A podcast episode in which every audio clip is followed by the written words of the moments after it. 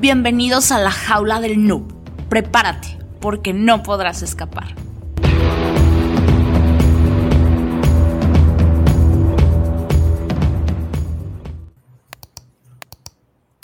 Hola, ¿qué tal? Bienvenidos a este su programa La Jaula del Noob, la sección de entrevistas. Y esta vez tenemos con nosotros a otros noobs y a un invitado especial llamado Hugo Navarro. Y bien, pues, ¿cuáles noobs están por aquí en la jaula?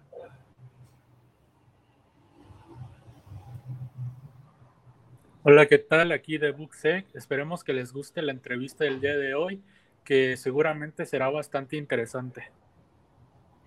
Hola, es un placer estar con ustedes tres eh, nuevamente en otro episodio de la Jaula, del Noob Entrevistas. Y bien, pues por aquí tenemos a Hugo Navarro. Si nos puedes eh, describir un poco más eh, su currículum, León. Por supuesto. Hugo Navarro es ingeniero industrial. Tiene una maestría en Ingeniería de Sistemas Electrónicos y Computacionales además de un doctorado en proyectos de tecnología de la información y comunicaciones. Fue director de tecnologías de la información de la Secretaría Particular del Gobernador, director general de tecnologías de la información del Gobierno del Estado de Guanajuato y, por último, director, pero no, más, no menos importante, de innovación y desarrollo en KSP Technology. Y bien, pues un gusto tenerte por aquí, Hugo. ¿Cómo estás?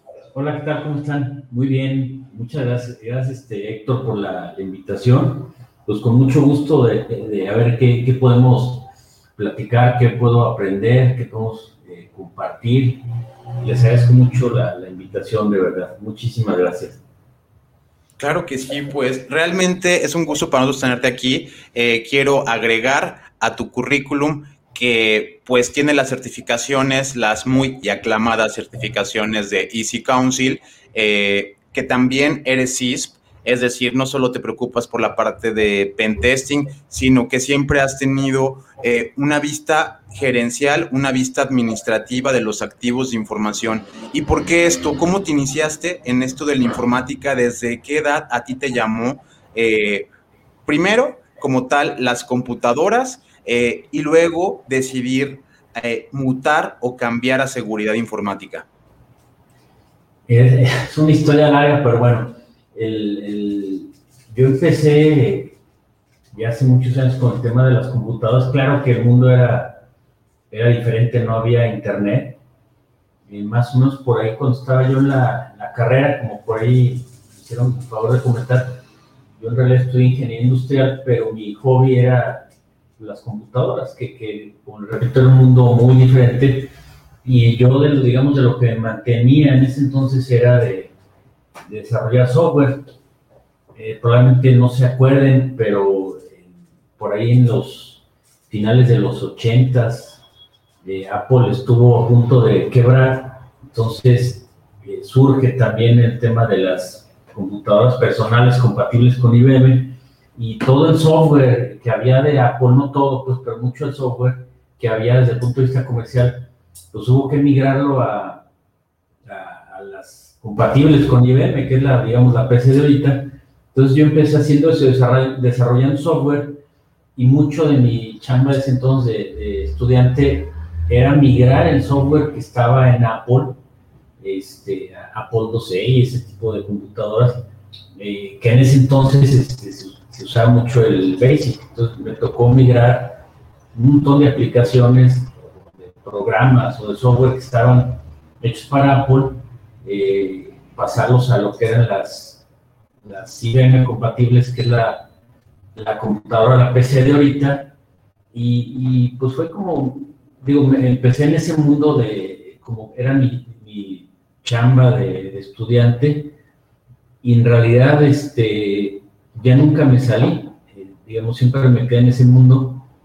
Y fue ya pues, muchos después, por a lo mejor de los primeros años del 2000 probablemente, que me empezó a interesar el tema de la seguridad y fue por, sobre todo donde yo estaba, yo trabajé muchos años en el gobierno y bueno, aunque el, tema de la, la, seguridad no era lo mismo que eso ahorita, era un mundo muy diferente, ¿no? no había, no estaba tan masificado el Internet, la nube no existía, o cuando no, se le llamaba así, pero donde yo estaba en ese entonces, pues empezó a, digamos, a necesitar que me metiera yo en el tema de, de la seguridad, y ahí empecé yo, digamos, mi, mi largo camino de, más o menos a lo mejor en el 2004, 2005. La primera certificación en, seguridad que tuve eh, fue en, digo, el examen lo presenté en 2004 y la certificación la obtuve en 2005. Entonces, pues es más o menos lo que tengo ya metido en, este tema de, de la ciberseguridad. Bien, quisiera abordar con una pregunta más. Eh, si es posible, ¿nos podrías contar un poquito de qué tipo de dificultades y de retos encontraste mientras trabajabas para, para las dependencias de gobierno en las que has estado? Sí, claro. Digo, supongo que vinculado al tema de ciberseguridad, eh, realmente en, esos tiempos yo cuando, cuando empecé a meterme en el tema de ciberseguridad, algo muy nuevo que, que en ese entonces no era muy bien entendido, eh, digo, hablar de una certificación en esa época era algo muy raro. De hecho, me, tocó desde antes inclusive de, certificación, la primera que tuvo fue en, como en, el 95, más o menos, les va a risa, pero tengo en mi certificación, que obviamente se llama es vigente, de, todavía firmada por, por Bill Gates cuando estaba en Microsoft, y me certifiqué en Windows 3.11, con un Windows muy viejito, pero en ese entonces las certificaciones no eran, digamos, muy, ¿cómo decirlo? Pues la gente no las veía tan necesarias, no estaban tan de moda. Eh, entonces, fue difícil, fue también complicado. Eh, eh, y no creo, creo que no nada más en gobierno, no es un tema de gobierno, es un, tema que en todos lados pasaba.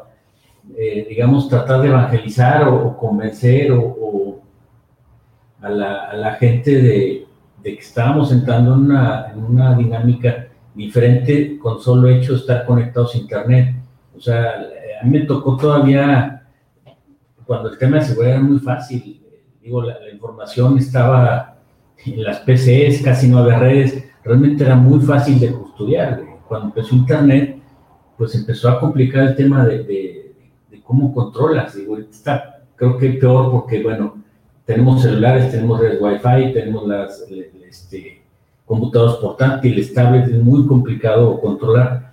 Pero en ese entonces, a pesar de que no era, digamos, tan complejo controlar la, la seguridad, sí costaba mucho trabajo, a mí lo personal sí me costó trabajo como eh, evangelizar o, decir, oye, nos tenemos que proteger la, información, eh, digo, en el caso del gobierno o de los bancos, pues es información muy delicada y no porque esté información, digamos, secreta o, que haya algo malo, no, no, no es eso, sino que se guardan datos de ciudadanos, entonces no es posible o no debe ser que los datos del ciudadano eh, anden en, digo, no deberían, luego sabemos que por ahí andan, no deberían estar en cualquier lugar. Entonces creo que ese fue el principal reto en cuanto al tema de la ciberseguridad para mí, digamos, tratar de, exponer, de convencer, decir, oye, hay un riesgo de, que estemos este,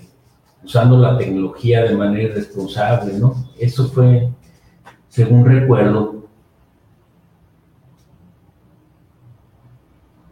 Me gustaría como aclarar, aclarar ese punto. Entonces, ha sido más difícil la tarea de concientización que la misma tarea de proteger el, sistema. Ay, este, buena pregunta. Yo creo que es, este, es una tarea similar. Ahorita Héctor comentaba, este, doctor, ya nos conocemos de hace muchos años, eh, que no, no, me he metido nada más al tema, digamos, estrictamente técnico. De hecho, la realidad es que cada vez soy menos técnico, porque el, el tema de, de, tratar de, la, concientizar a la gente, de, oye, no nada más que pongas un firewall o todos los antialgos que ponemos, sino que tiene que haber una, una política, tiene que haber una concientización, tiene que haber una responsabilidad inclusive del usuario.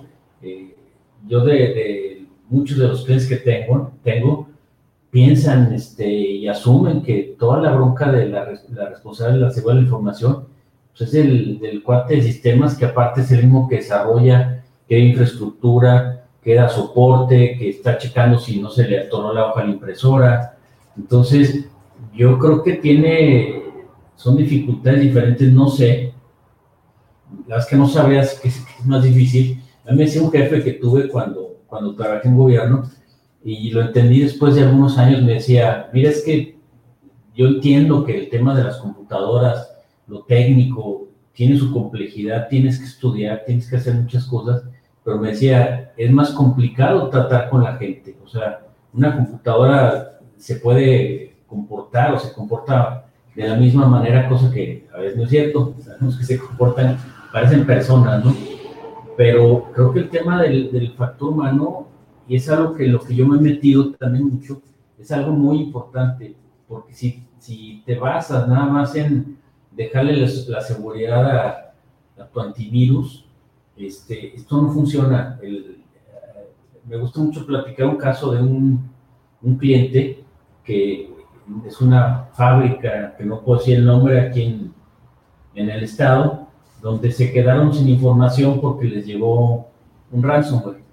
Entonces el, el, dueño, me mandaron a hablar, el dueño estaba enojadísimo, enojadísimo, y, pensaba que su gente sistema lo había engañado y me, me, mandó a hablar, este, y ni siquiera dejó entrar los sistemas y me decía, es que, ¿sabes qué? Me engañaron los sistemas. Te acabo de comprar un antivirus ruso, no me acuerdo cómo se llama, pero me costó un dineral y resulta que todos modos me, me pues me cayó algo y me borró toda la información, la secuestró y era un ransomware, pues.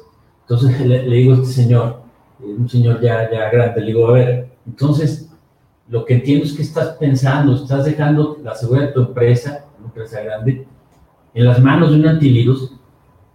Me dice, pues sí, dice que, que no es así. Le digo, no, no, digo, la verdad es que, y en ese caso, ¿cómo, eh, digo, para poner antecedente, qué es lo que ha pasado?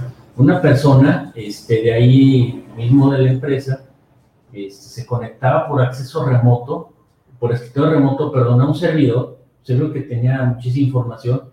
Ahí habría el, software, el Compact, y tenían un, un, este, un Outlook instalado. Entonces, fíjense, en el servidor de, que tenía todo el sistema de producción, porque todo está computarizado, se conectaba alguien este, en el escritorio remoto para usar el Compact y este, habría correos. Esta persona le llegó un correo, en un mensaje de correo con un archivo anexo de, de, Word.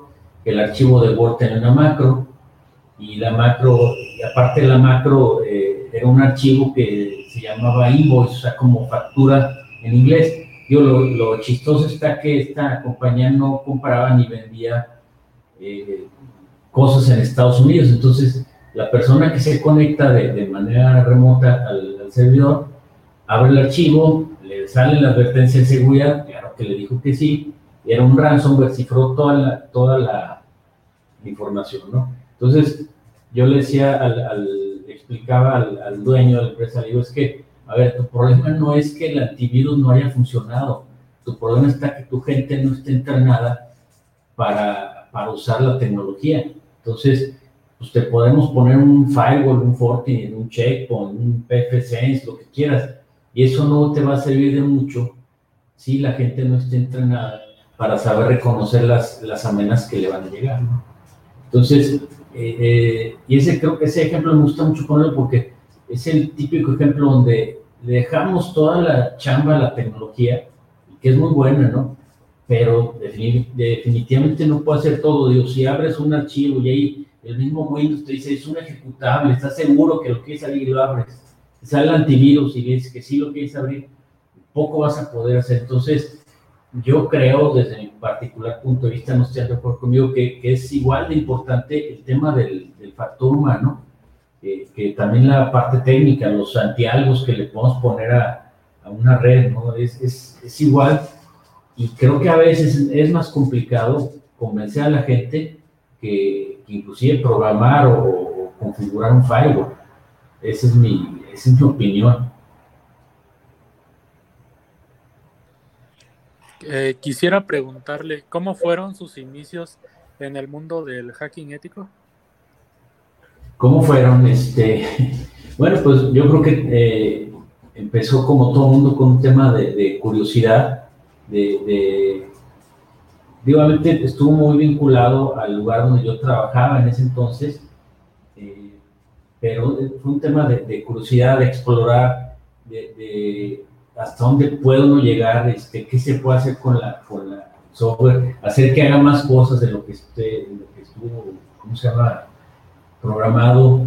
Digo, en, ese entonces, cuando, cuando yo empecé, digo, todo era en MS2, y recuerdo, digo, no había un internet, todo se pasaba de, de, boca a boca, o te pasaban ahí fotocopias o apuntes. Entonces, había manera, por ejemplo, todos los programas estaban hechos con, con COBOL, había manera de, meterlos en el debug del MS2, checar el contenido de la memoria, hacer muchas cosas. Entonces, todo eso como que me fue despertando la, curiosidad de, meterme, de, pues, valorar, de evaluar los sistemas eh, como si fuera un hacker, pues, pero obviamente, como bien lo dices, desde, el punto de vista ético, o sea, es decir, haciéndolo con un permiso de del dueño de la información. No, nada más es, estoy muy claro que, bueno, hacer un, un análisis de vulnerabilidad es o como le quieras llamar, sin el permiso del usuario, pues no es ético. Entonces, eso a los inicios fue, fue un tema netamente de, curiosidad y yo creo que los que andamos en el tema de, del hacking, muchos empezamos por un tema de, curiosidad, de, de, ver qué pasa, hasta dónde podemos llegar, de inclusive como un reto de decir, oye, pues este sistema, pues es, parece que es muy seguro, pero pues, a lo mejor no es seguro, vamos a buscarle por ahí una, eh, no entramos por la puerta, nos metemos por la ventana. A mí eso, digo, me sigue gustando, ya no tengo tanto tiempo para, para meterme, pero de ahí fue este, de la curiosidad, en el caso mío fue curiosidad. Y bien, Hugo, creo que tú tienes mucha experiencia en el sector gubernamental y de igual manera ahora con tu, vamos a llamarle, nueva empresa eh, y startup en lo que viene siendo de ciberseguridad. Estás, eh, ya tienes muchos clientes, obviamente, que pudiste permear de todas eh, tus aventuras y todas esas experiencias pasadas. creo que hay algo importante que podemos aprender de ti y son datos que realmente no podríamos obtener de ningún otro lado. En tu experiencia gubernamental y ahora que ya estás en el sector privado, creo que puedes observar claras diferencias eh, conforme, voy a poner un ejemplo sencillo, pues en el gobierno sabemos que son licitaciones, que generalmente tienes que darte de alta en un lugar como Compranet y luego así adquirir eh, tecnología o tú subir tu propuesta, pero es un ambiente en donde eh, pues está muy lineal esta situación y a veces la cuestión burocrática llega a afectar. Eh, más sin embargo, a lo mejor tú puedes decir, no, en mi experiencia personal, al menos en el gobierno, si se tiene un plan, se sigue, las empresas, si no quieren invertir, no invierten. Eh, creo que nos puedes dar un poco de contraste de qué está haciendo el gobierno o quiénes son los más preocupados, el gobierno o las empresas privadas. Mira, este, yo la verdad es que, excelente pregunta, Héctor. Yo tenía la idea de, digo, duré muchos en el gobierno, y, tienes toda la razón en el tema, eh, la, licitación es, todo es, cuadrado, y ya, ya, estando dentro lo entiendes, este, ¿por qué? Porque la ley es muy estricta, eh, compras una goma para borrar y a los tres días te llega auditoría y si la compraste un centavo más cara, ya te metiste en un problema, dañaste legal, es muy complicado. Y, digamos, es como la, parte mala, por así decirlo, no me gusta decir, no me gusta la, palabra mala, pero vamos a ponerlo así, no es malo, pero bueno, es digamos la parte incómoda que, que sí es muy cuadrado, es muy lineal, y, digo, es un tema de, derecho, eh, la ley lo dice, o sea, el, caso del ciudadano la diferencia, y lo marca la ley, es que el ciudadano puede hacer cualquier cosa mientras la ley no se lo prohíba, y en el caso del gobierno es exactamente al revés. El gobierno solo puede hacer lo que la ley le permita. Por eso yo creo que existe esa, esa, gran diferencia. Sin embargo, también, digamos, en, en, el gobierno, este, a pesar de que puede llegar a ser, eh, digamos, rígido en muchas cosas, que, que sí lo es, por la, las razones que les acabo de comentar, también es un poco más fácil, este, digamos, sacas una normatividad y la tienes que seguir. O sea, en ese sentido sí es más fácil. O sea, en, la, última área donde yo estuve, en la Secretaría de Finanzas, que fue donde nos conocimos, este, Héctor, digo, nos tocaba normar y sacas una política y la política la tienen que seguir porque inclusive, digo, está fácil, ahí cómo te revisan, oye, te, van a revisar y te revisan contra la normatividad, contra la ley, contra la política. Entonces, en ese sentido, sí es más fácil, este, digamos, eh, implementar algo de, arriba abajo, es mucho más sencillo. Digo, ¿cuál es la contraparte? Que sí, efectivamente, oye, pues resulta que quieres comprar un producto que sabes que es, es el mejor, pero oye, resulta que la normatividad no te permite comprar marca y se puede complicar un poquito, ¿no? Eh, en contraste, por ejemplo, con las empresas, pues sí, la verdad es que es mucho más sencillo, digo, yo lo veo y, es algo de lo que eh, me gusta con las empresas. Tú llegas, haces una buena presentación, haces clic con, con la empresa, con el dueño, con la gente de temas y, y, nada más, oye, pues va el proyecto ya, o sea, finalmente te, ese mismo día firmas contrato o ese mismo día empiezas, no tienes que seguir regularmente todo el proceso, porque no está tan, tan regulado, digamos, esa es la, la, la parte buena, pero la parte que no es tan buena es que, eh, como no, precisamente no está normal, no está regulado, también cada quien hace lo que quiera, no, no, no es, no es que, yo no me animaría a decir que la empresa necesariamente está mejor que el gobierno, obviamente hay empresas que sí están mejor que el gobierno y, el gobierno está mucho mejor que muchas empresas, o sea, yo he visto, tengo clientes donde vas al, a su site, a su centro de datos y dices, Dios mío, aquí qué, qué, qué pasó, ¿no? Digo, ocurre también en, el sector público, pero el hecho que, que en, el sistema privado no esté tan regulado, salvo los bancos, ¿eh? ahí sí hago un, este, eso se cuece aparte, creo que los bancos tienen, según yo, y puedo estar mal, es la combinación de, de las dos cosas, por un lado, están muy regulados, pero también tienen un poco más de libertad. Yo las que con el tema del cómputo forense trabajo muy a gusto con los bancos, porque pues, presentan tus propuestas, obviamente te, te ponen a concursar, pero es un poquito, tienen, tiene un poquito más de libertad para, para contratar inclusive bajo un tema de confianza, porque todo lo que yo veo y, bueno, en general todo lo de seguridad se tiene que basar en un tema de confianza. Entonces, yo no me animaría a decir, para concluir este tema, que digamos que, que el gobierno esté, esté más mal que la empresa. Yo, ¿qué casos? O sea, yo sí he visto empresas que, que dices, Dios mío, o sea, ¿cómo no han perdido toda la información? Porque no, no tienen nada, o sea, hace poco me tocó ir a una empresa que decimos hay varias eh, consultorías, eh, me contrataron para pues, determinar su nivel de riesgo de perder información es que yo nunca he visto algo, algo similar. Digo, todo, no es el nombre, pues, todo está pirata, o sea, todo, todo, todo pirata, el antivirus pirata, los Windows pirata, los Office pirata, no tienen firewall, el respaldo estaba en el mismo disco duro de, de la información este, original, eh, no tenían tierra física, o sea, era, fue, digamos, y es una empresa grande, muy grande, que gana mucha lana, pero digamos, estaban en un riesgo yo cuando presenté mi reporte con el director, digo, de minutos puedes perder toda la información. Y no es una cuestión de dinero, una cuestión que, que no, no, había nada. O sea, la, la gente este más me decía, es que pedimos un firewall, no me lo compran, no quieren que compremos licencias, no quieren este, que compremos este, los antivirus.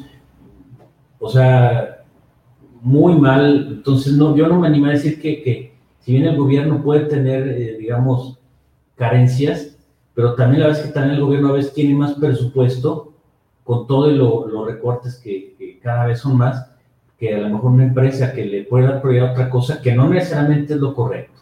Entonces, digo, digo es, es difícil decir que uno esté mejor que otro. Yo creo que depende mucho de, de cada empresa. Digo, yo he visto gobiernos muy bien y otros gobiernos que están muy mal, empresas que están muy bien y otras que están muy mal. Depende yo creo mucho de la visión del líder y de lo que le llamamos aquí en el mundo de la ciberseguridad, del apetito de riesgo. O sea, gente que le gusta vivir en, la rayita, pues está bien. O sea, nada más mientras estén conscientes de dónde están, yo no le problema. Estás, estás a gusto sabiendo que puedes perder un mes de información. Pues sí, digo, me pasó con un cliente, este es un caso real. Perdieron un mes de información completita, les llegó un ransomware. Y me dice, este, el dueño, dice, oye, ¿tú qué hubieras hecho? No, le digo, si me hubieran perdido un mes de información, yo hubiera corrido todos los sistemas, a todos. Que no puede ser que, que se, se pierda un mes de información. Me dice, no, si yo no tengo problema con que se pierda un mes, ¿cómo que no tienes problema? Me dice, ojo, no estoy diciendo que me guste perder información, estoy diciendo que, que, que, digamos, es tolerable para nosotros perder un mes de información, no sé si la podemos recuperar, todo lo tenemos en papel, pero fíjense ahí cómo el, el, el tema del apetito de riesgo cambia. Para mí un mes es muchísimo, para Hugo Navarro un mes es muchísimo, pero para esta persona un mes, digo, no, no es que esté padre perder un mes de información, pero pudiera ser tolerable, ¿no? Me dice, mira, como ya más de un mes ya sí ya no. Y bueno, de ahí se toman medidas. Yo sí le apreté un poquito, le dije, ¿sabes qué? Híjole, a mí me sigue, si me sigue haciendo mucho, aunque tú digas que tienes esto en papel, lo puedes capturar, te sale muy caro. ¿Eh? Ahí le bajamos a 15 días y se establecieron los controles necesarios para que, digamos, el margen de, de, de pérdida fuera máximo 15 días, ¿no?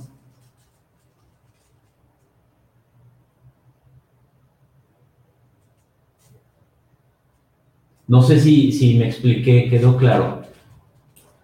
Sí, muy correcto. Eh, sí, pues realmente creo que eh, a veces queremos pensar que las empresas son las que tienen más presupuesto o que el gobierno tiene realmente la batuta. Y pues como lo menciona son algún, ambos tienen sus debilidades ambos tienen también algunas ventajas y no es tan cuadrado como este resultado. Y bien pues continuamos.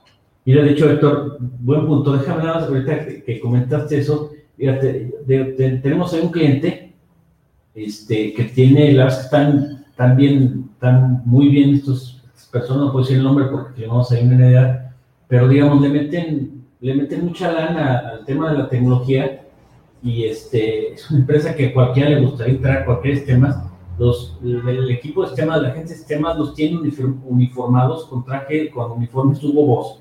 O sea, más para que te imaginen, ¿no? O sea, y yo le decía al dueño, ¿y cómo, con Hugo Boss? Sí, prefiero darle a mi gente la lana, dice, a, pagarlo en, impuestos, ¿no?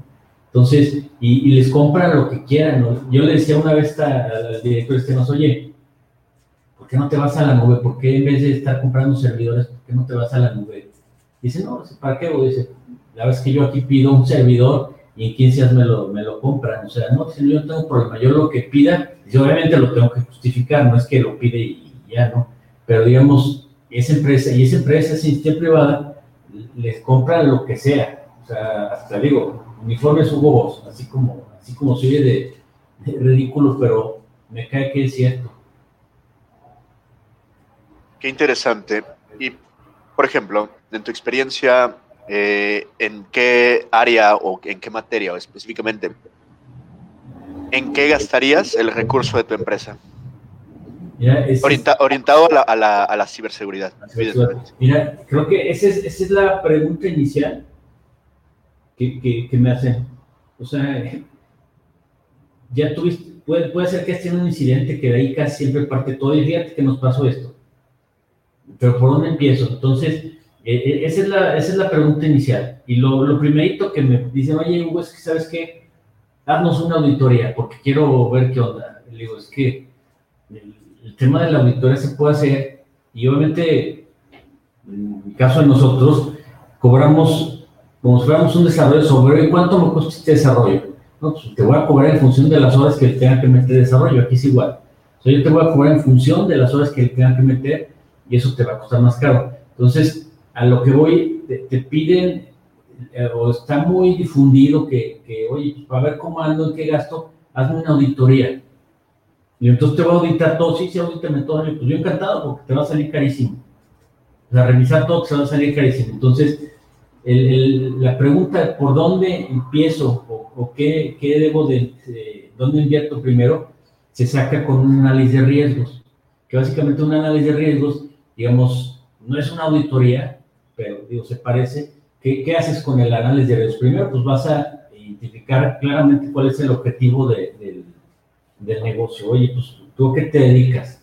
No, pues hago zapatos. Bueno, entonces tenemos que ver lo necesario para que tú sigas haciendo zapatos en esta empresa que les platico que perdió toda la información, el, el, dueño, la que me, me, tomó mucha confianza y me dijo, ¿sabes qué? Voy a trabajar con nosotros. Le digo, mejor en vez de que me contrates con lo que yo te voy a cobrar, pues, cómprate otra máquina o cómprate dos máquinas, este, velas pagando. O sea, tu chamba, le dije, no es dedicarte a la ciberseguridad.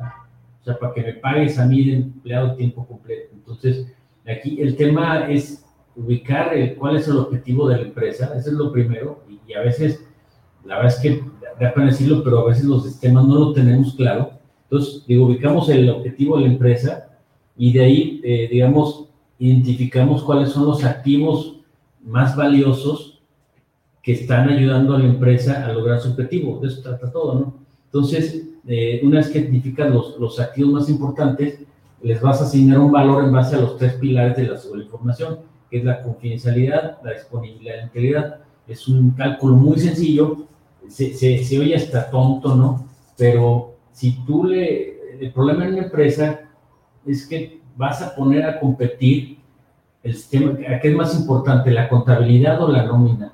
La nómina o el sistema de producción, el sistema de cobranza o el, o el sistema de ventas. Entonces, digamos, con el análisis de riesgos, lo que vas a hacer es que vas a poder determinar de una forma no quiero decir objetiva al 100% porque no se puede, eso es imposible. Digamos, eh, el análisis de riesgos lo que va a buscar es, o va, a hacer es, con una metodología lo más objetiva que se pueda, vamos a tratar de un valor a los activos, que no quiere decir que, que no le metamos algo de subjetividad. Entonces, tenemos el objetivo de la, empresa, ¿no? hacemos zapatos, este, identificamos cuáles son los, los sistemas más importantes y ahí pasa algo empresa, si tú entrando en la fábrica de zapatos le preguntas a la recepción, oiga, ¿cuál es el sistema más importante? No, pues el que yo tengo aquí donde veo la agenda del jefe, del dueño para la cita, ¿no? Ya subes, llegas a contabilidad, oye, ¿cuál es el tema más importante? No, pues contabilidad. Si vas a, a recursos humanos, te van a decir que nómina. Si vas a producción, te van a decir que el de producción.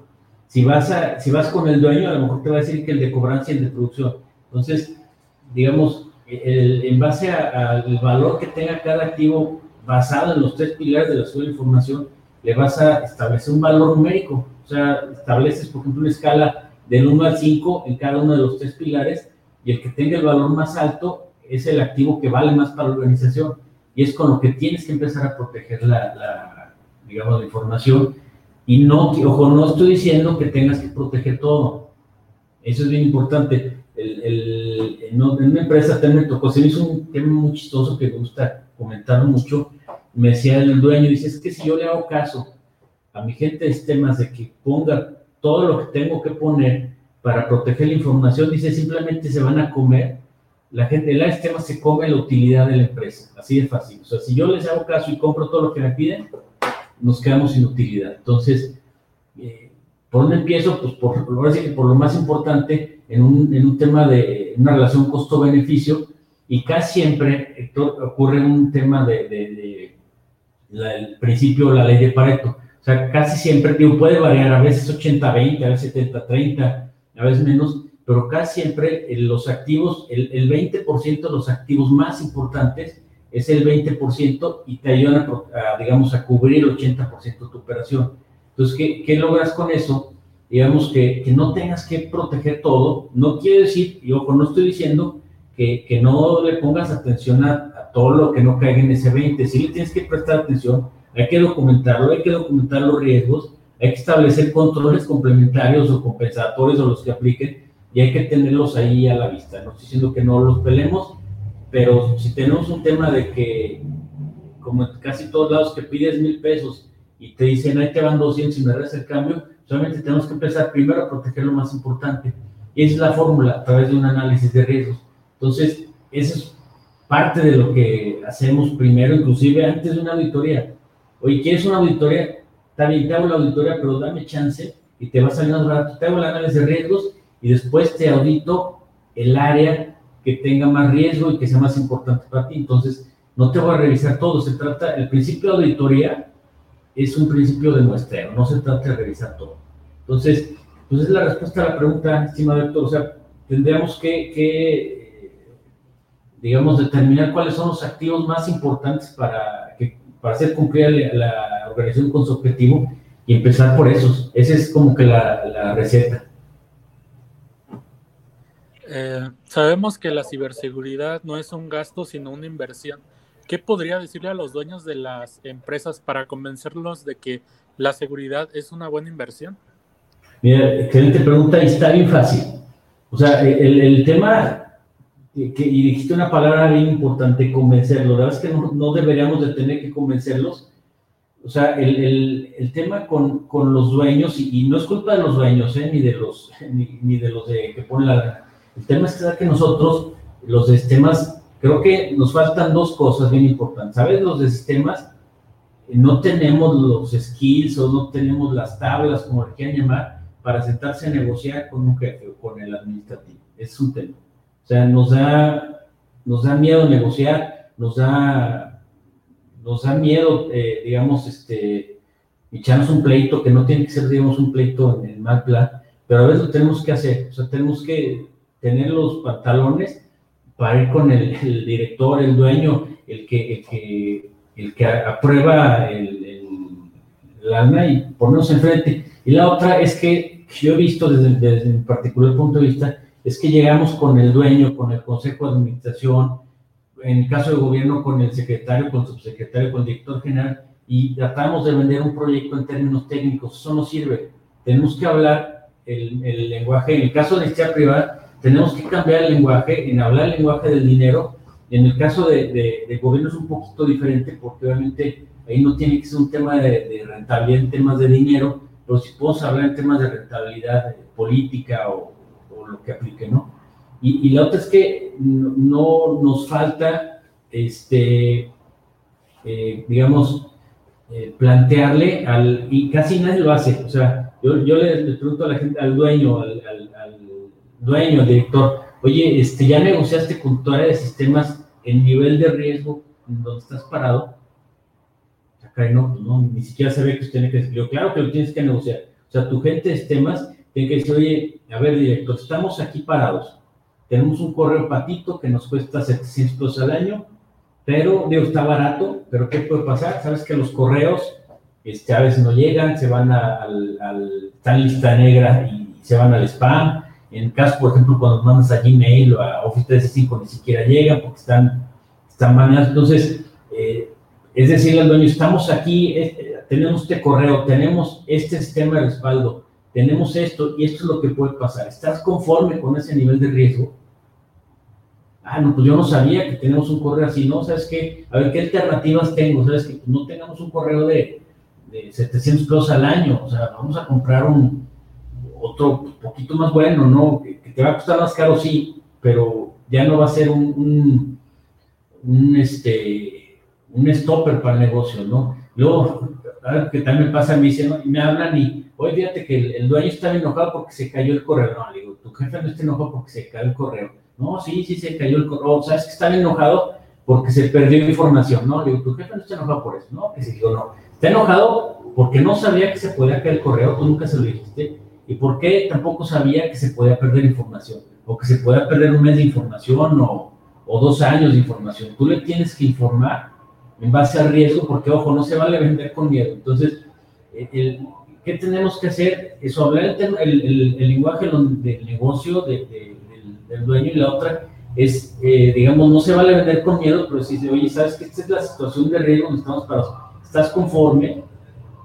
Pues a lo mejor te voy a decir que no, pero, eh, y a lo mejor no hay dinero, porque puede ser que te digan, oye, ¿sabes qué? Pues sí, no estoy conforme, pero no hay dinero, bueno, está bien, no vamos a hacer nada porque no hay dinero, pero cuando menos es importante que estés conforme con el nivel de riesgo. Ahora, si hay dinero, pues hay que destinarle también al área de, sistemas, tecnología, informática, como quieran poner, pero eh, el tema es, eh, digamos, bueno, y vuelvo a la, pregunta anterior, una buena forma de, digamos, de, hacer una justificación de proyectos es en base al riesgo. Yo así lo haría. Hoy sabes que estamos así, no tenemos antivirus. ¿Qué puede pasar? Pues que un día para otro nos caiga un ransomware, perdamos la información, se nos van a perder la contabilidad. ¿Eso cuánto nos va a costar?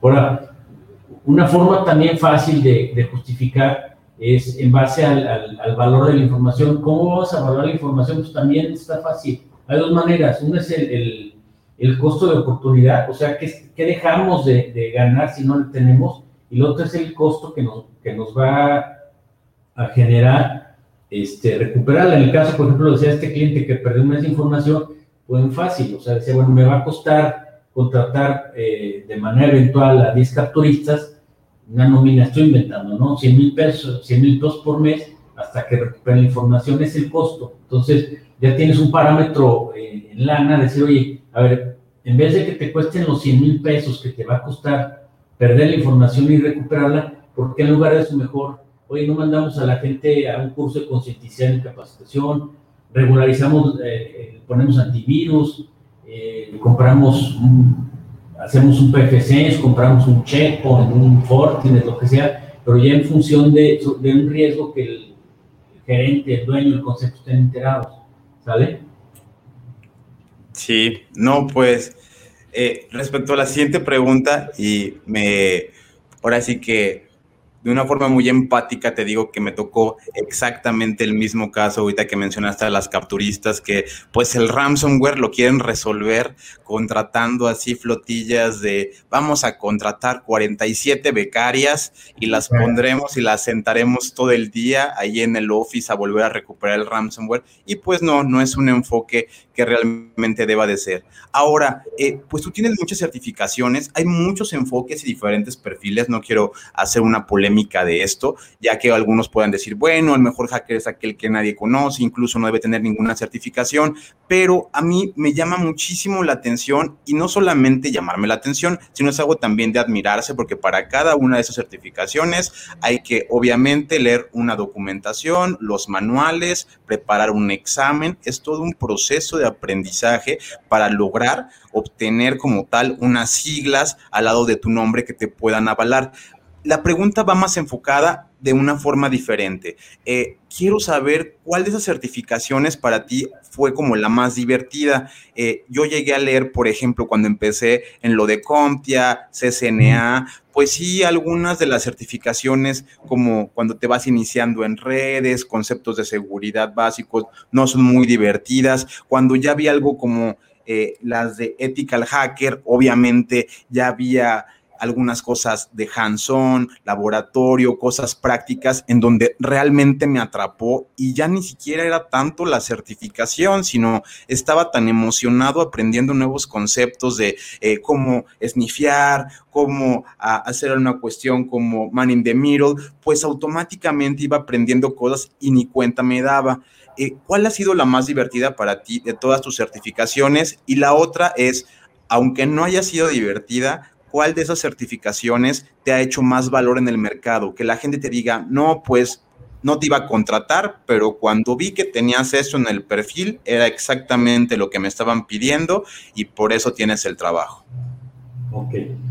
Mira, del tema de lo divertido, coincido contigo. El, bueno, el, tema de, de hacking o la certificación de ethical hacking pues es muy divertida, la verdad es que está padrísima creo que te tocó a ti la versión de las 5, ¿te acuerdas que eran libros y libros y herramientas? Herramientas era muy divertido. Y a partir de la versión 7 hicieron una depuración de herramientas, se lo enfocaron creo que un poquito mejor, pero esa y, la de forense, las a mí me encantaron las dos, la verdad es que es un proceso como comento, esta herramienta para esto, puedo iniciar tráfico, puedo craquear una contraseña, este, puedo hacer el, el análisis forense de un correo, puedo saber dónde viene.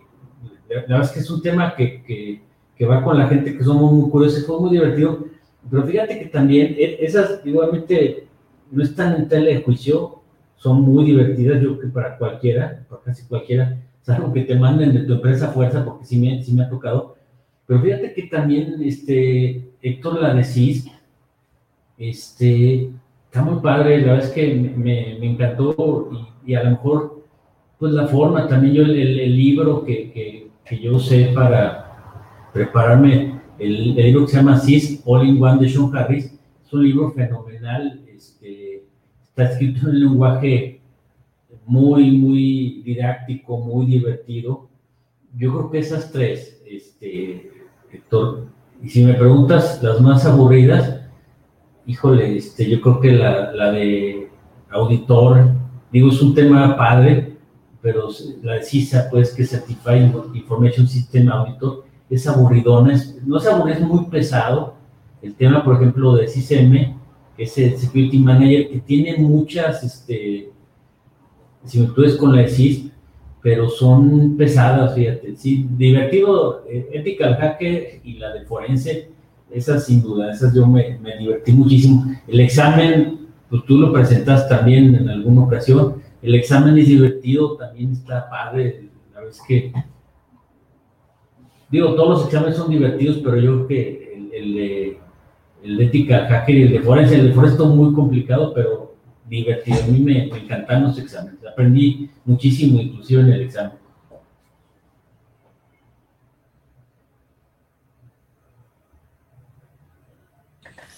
Este, ¿cuáles son sus herramientas para pentesting favoritas o cuáles son las que más se le han hecho útiles al momento de realizar un pentest? Fíjate que buena pregunta. La verdad es que las hemos ido cambiando. Este, utilizamos mucho el, Kali, nos gusta mucho el OpenBAS, está padre, el Nicto. Ahorita estamos utilizando el, el Nessus, nos gusta, pero es, es que depende. Hicimos unas auditorías hace poquito y usamos NMAP, como que la verdad es que depende mucho también del, tipo de cliente, de la infraestructura que tengan. Eh, y también, la verdad es que tienes que pensar también en lo que te genere un trabajo equivalente a lo que te van a pagar. el, el, Open es fabuloso, nos, gusta mucho, pero el tema de reportar es un poquito más complicado. Si lo comparas, por ejemplo, con un Nessus, este, que ya, ya casi te hace todo, entonces, la, verdad es que no te puedo decir uno en específico. Eh, cada, cada, cada pen testing que hacemos, la vez que le, buscamos e investigamos, casi nunca es lo mismo. Eso sí es, este, porque yo creo que es, es, parte de lo bonito del ethical hacking. Y bueno, todo el tema de ciberseguridad y en general la tecnología, que esto va cambiando, entonces no te aburres. Y de repente conocemos alguna otra herramienta que, que pues a lo mejor no, hay ocasiones que, digo, no hay chance ni tiempo de, de, divertirse tanto ni, investigar. Hoy te dicen, ¿sabes qué? Digo, nos tocó con una, una entidad que está muy regulada y oye, pues mañana empiezas, porque tengo que entregar el reporte y pues échale el Nessus y vámonos con todo, con el Nessus, ¿no? Porque, digamos, es lo que tenemos a la mano más rápido, dadas las condiciones del cliente, pero digamos, cuando, cuando hay más tiempo, que nos permiten ser más creativos. Hemos hecho, por ejemplo, temas de ingeniería social donde una institución financiera nos autorizan a, por ejemplo, llegar a una sucursal y, pues, llegar con un uniforme de, algo y los, los, te los mareas y les pones keyloggers este, en las computadoras o te metes al site y les pones ahí algo. Pero la verdad es que depende mucho de, también del de lo que puedan negociar con el cliente. Hay gente que no le gusta el tema, por ejemplo, en ingeniería y es, y es complicado, yo creo que eh, no, no, es tan fácil de hacer, pero, o quien te dice, oye, valórame la seguridad física también. Es que sí será difícil porque la verdad es que tenemos clientes de, de, todo, donde luego a veces el dueño es más paranoico que nosotros y tenemos que, que subirle la, la, la, la rayita o que inclusive pues, hay restricciones de presupuesto, entonces tampoco le puedes dedicar todo el tiempo del mundo y buscas algo, obviamente que esté bien hecho, porque es algo que, siempre buscamos, pero que te, te, sea también rentable, ¿no? Eso, yo estoy en contra de los proyectos que baratos o que tengas que regalar, porque aparentemente el, eh, el cliente gana, pero no es así. Cuando los dos no ganan, algo está mal. Si la ecuación está balanceada, alguien, o alguien sale perdiendo, algo va a salir mal. A mí no, no me gusta. Luego de repente me dicen, oye, es que no puedes bajar el precio. No, o sea, no, puedo. Es lo que, no, no, o gratis, pues tampoco. A mí me, gusta mucho un ejemplo, a lo mejor no te acuerdas, Héctor, tú me lo comentaste mucho, de que hablábamos de, de cobrar las conferencias y tú me diste un ejemplo que yo a la fecha lo sigo usando. Y dice, oye, es que cuando viene el jardinero cortar, cortarte el jardín, no le dice, oye, córtamelo y no te pago, ¿no? ¿No te acuerdas ese ejemplo? No, sí, es que muchas veces eh, piensan que muchos de los servicios ya vienen implícitos o que eh, incluso me llegó a pasar muy al inicio que empresas que tú llegas a hacerles alguna cuestión como un análisis o un pentesting y posteriormente tienen algún problema como que les hackean una cuenta de correo que muchas veces es de dudosa procedencia porque ya ni siquiera es de la empresa, puede ser hasta del partner ahí o de otro tipo de situaciones personales, pero te dicen, oye, es que yo te contraté un pentesting y luego me hackearon, no fuiste tú, o sea, es una situación donde yo creo que en la parte de la ciberseguridad hace falta mucha regulación y de hecho esto lo quiero anclar con otra de las preguntas que, bueno, he visto que son tendencias para el futuro de la ciberseguridad. Cuando todo esto de las medidas precautorias nos falla, eh, bueno, no es tanto, eh, ya que esa pregunta nos ha sido contestada en el pasado por otras las personas entrevistadas, lo que tiene que ver con seguros contra ciberataques. Pero yo te quiero preguntar algo más específico. ¿Qué tan costoso resultaría, por poner un ejemplo, para alguna de las entidades, sin mencionar el nombre, en el orden que tú la quieras mencionar, ya sea esta privada o pública, haber asegurado su información, porque creo que también haber o contratado uno de estos seguros cibernéticos, eh, porque estamos hablando de que no creo que sea una cuestión de mil pesitos o dame una póliza de mil quinientos pesitos eh, mensuales por eh, protegerte contra ransomware, protegerte contra respaldos no bien hechos, protegerte contra un ataque de un backdoor o algún ataque de un rootkit. pues obviamente cuando ya estamos hablando de cyber assurance, van a ser de miles de dólares o cómo dimensionas esto? ¿Cuánto hubiera costado a una dependencia el haber contratado uno de estos servicios? Digo, para ver si las empresas están preparadas y si no, que se pongan a ahorrar un poquito para pensar en esos esquemas. Mira, excelente pregunta. De hecho, el año que fue pasado, ya con esto de la pandemia, no sé, me tocó ir dar una conferencia en conjunto con una, se llama AMASFA, que es Asociación Mexicana de, Agentes de Seguros, una onda así, no me acuerdo, pero, y, me tocó ahí estar interactuando con un, tipo nuevo de sistemas, ser un expertazazazo en temas de, ellos le llaman, en el medio de seguros le llaman seguro cyber, así como la, la coca, digo, el refresco le dicen coca, o a las malteadas chocomil, pues así le dicen los seguros cyber, ¿no? Entonces, el, el, tema que, que, que, hay que entender es que es un seguro, acuérdense que el seguro lo que, lo que está cubriendo y, lo que cuesta es el riesgo. O sea, tú puedes encontrar un, un seguro para un seguro modelo 2000 es más caro que el de un Jetta 2020. ¿Por qué? Porque el seguro es más fácil que se lo roben. Digo, estoy inventando modelos, ¿eh? no es cierto eso, no lo sé. Entonces, digo, no es que, que la, aseguradora digamos, te, te, te vayan nada más a vender el seguro, si te checan, o sea, es como cuando te haces un, compras un seguro a tus médicos, si te hacen una, una valoración y la otra, o sea, cuando te ocurre un, este, y creo que es lo más importante, esto lo que te voy a contar este último, cuando te ocurre algo, este, no nada más que llegan y, y te, ¿cómo se llama?, te sueltan la lana. O sea, es como cuando chocas y llega el, ajustador y el tránsito ya vio que tenías este aliento alcohólico y pelas, ya no te pagan. Entonces, eh, eh, aplica lo mismo, por ejemplo, cuando, cuando usas un seguro cyber, digamos, después de que ocurre el incidente, te mandan un perito y, valora, entonces, digamos, si te van a pedir que tengas ciertas cosas, es que perdí toda la información, ¿dónde están tus respaldos?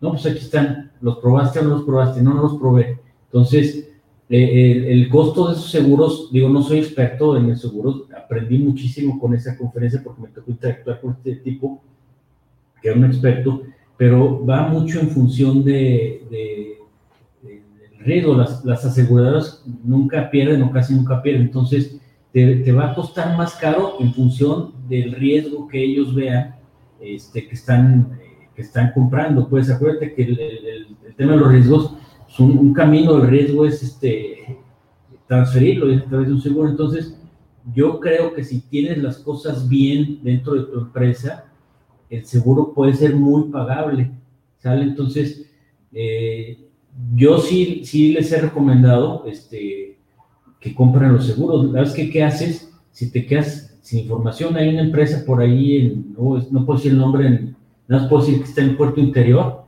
hizo un paro técnico porque se quedaron absolutamente sin información por un tema de ransomware. Se quedaron sin información de nada. Nada, nada, o sea, se les fue absolutamente todo.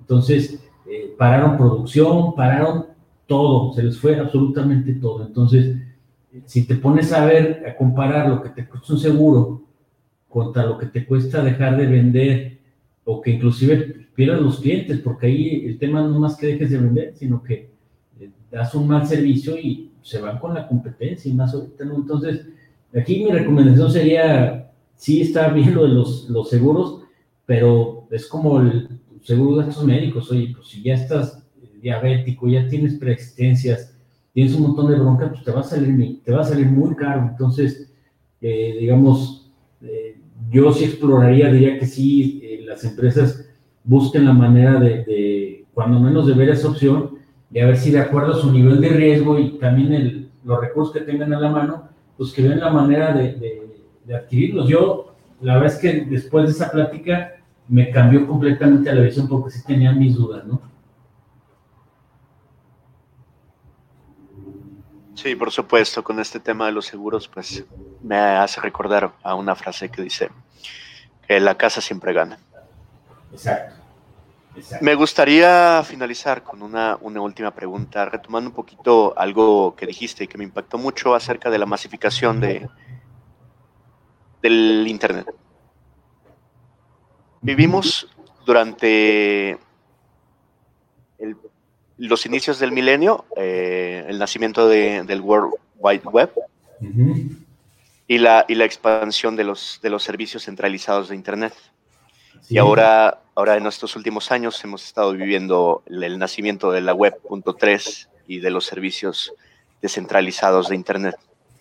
Me gustaría mucho preguntar, y esto lo, lo, pregunto precisamente por eh, este último hackeo a la red de Polygon.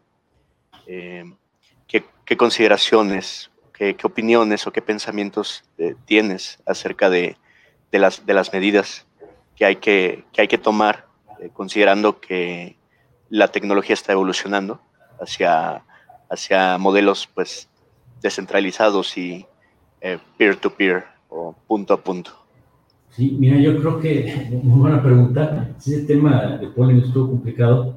El, yo sí insistiría también, digo, cada vez es más complicado cuidar algo que está distribuido, que, que tiene más puertas y más ventanas, pero yo creo que tenemos que hacer un, un buen balance entre, digo, cuando cuidamos la información, también no nada más este, en los temas de, de, la, de la tecnología, a veces metemos a la, a la, parte tecnológica y olvidamos los procesos y la gente. Acuérdense que, que eh, se, se, requieren tres cosas, gente, proceso, tecnología.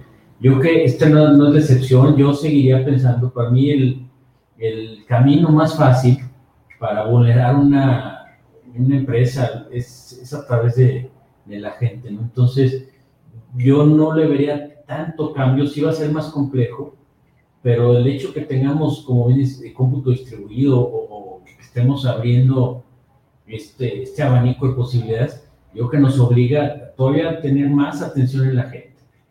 O sea, hay, hay un estudio por ahí, por ejemplo, de, de que se hizo aquí en México, y, y somos en temas de, ciberseguridad de los peorcitos este, en América Latina, y hay un estudio de IDC que curiosamente, yo cuando les pregunto en los cursos, en las clases que doy, de a ver, somos los peorcitos en, ciberseguridad. En América Latina somos de los peorcitos. Les pregunto, ¿y por qué crees que seamos los peorcitos? Y todo el mundo me dice, no, pues es que México no se invierte. No, es que México no se invierte. Resulta que que México es el país que más invierte en ciberseguridad en América Latina y somos los que estamos peor. Ese estudio lo que dice es que en México lo que hacemos es que eh, invertimos, sí se invierte en tecnología, pero descuidamos la parte orgánica.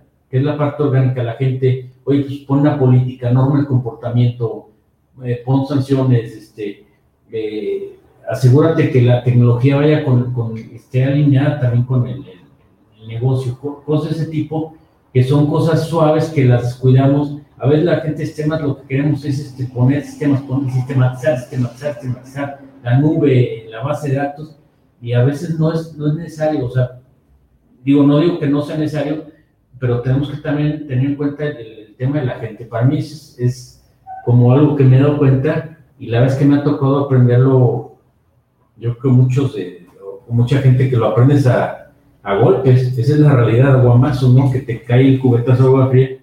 Híjole, pues sí teníamos esto, pero este cuate abrió el archivo, eh, le dio un patín al regulador y se, se apagó el servidor, se dañó la base de datos, cosas así, eh, ese tipo que descuidamos y le dejamos toda la chamba a, la tecnología y creo que eso no es correcto. Este, ¿qué consejos podría darle a las personas que apenas van empezando a estudiar y a los que apenas van a empezar en el mundo laboral en hacking ético? Eh, específicamente, bueno, yo, yo miré un poquito para atrás, porque eso me preguntan, oye, fíjate que me llama la atención la, la ciberseguridad, este, ¿qué hago? No, le digo, es que primero te tienes que definir.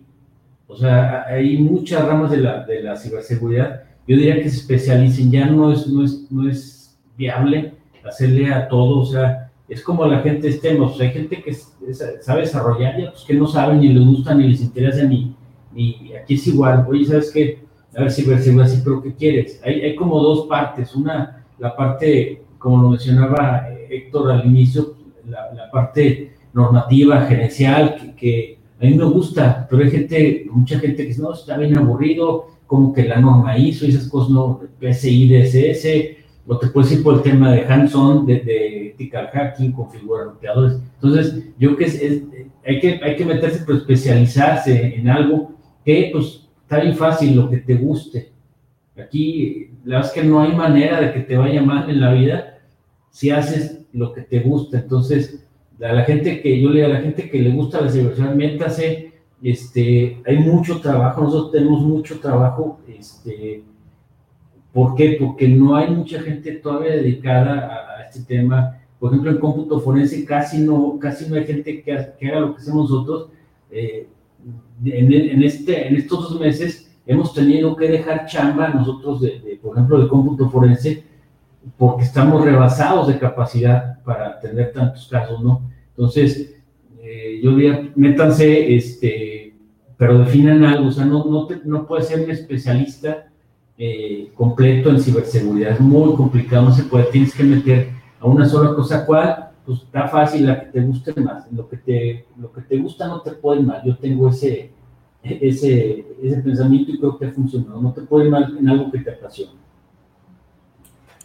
Me gustó mucho eso que mencionaste de que eh, cuando eres bueno, incluso tú has tenido que dejar como trabajo de lado porque dices, no, pues ya agarré tres, cuatro clientes, me ha llegado a pasar también, o no, ese día ya está comprometido, ese día tenemos curso, ese día hay conferencia. O sea, realmente puedes llegar a tener pues trabajo suficiente. Hay una carencia de profesionales en la industria de la ciberseguridad, eh, la necesidad existe y los problemas ya están ahí. Y bien, ahora quiero ligar con mi última pregunta que tiene que ver con el futuro eh, o vamos a llamarle así, queremos que eh, nos sirvas de Nostradamus y que nos hagas un poquito de las predicciones o qué es lo que tú ves que va a afectar. Eh, ya no lo que está pasando ahora, pues vemos, sí, que el ransomware va a seguir reinando, pero ¿qué cosas evolutivas o qué crees que estén preparando por ahí los cibercriminales? Hemos estado viendo que grupos de ransomware aparecen, desaparecen, entran a la deep web, se roban los datos, pero pues ya no hemos visto quizá muchas botnets, se han apagado los backdoors. Eh, yo no creo que esas personas estén dejando de programar su malware.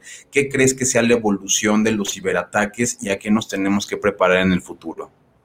Digo, la verdad es que no, como no, no se nos traemos, pero yo pienso que el, tema que también es una moda, y lo, voy a decir así tal cual, el tema de la inteligencia artificial, algo va a tener que, eh, algo se va a hacer con eso y la, inteligencia artificial se, va, se puso para bien o para mal. Yo creo que algo va a empezar a, pasar con el tema de la inteligencia artificial, que la van a empezar a utilizar la, la, la gente mala. Digo, tienes toda la razón, el tema del ransomware as a service, pues, ¿quién se lo hubiera imaginado, no? Y, es un tema, digamos, eh, que va creciendo, no sé, es igual se, se estabilice.